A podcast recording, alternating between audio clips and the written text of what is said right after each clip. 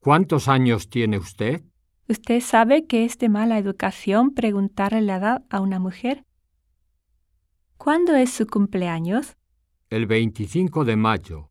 ¿Y el suyo? ¿Cuál es su signo? Piscis. Igual que tú, ¿no? Pero tenemos personalidades diferentes. ¿A qué se dedica usted? Estoy descansando. Quiero decir que ahora no hago nada en especial. No estoy trabajando. ¿Cuál es su profesión? Soy profesora de japonés para extranjeros. Es un trabajo muy bueno y me gusta mucho hacerlo. ¿Qué puesto tiene usted? Soy catedrática. ¿Y usted?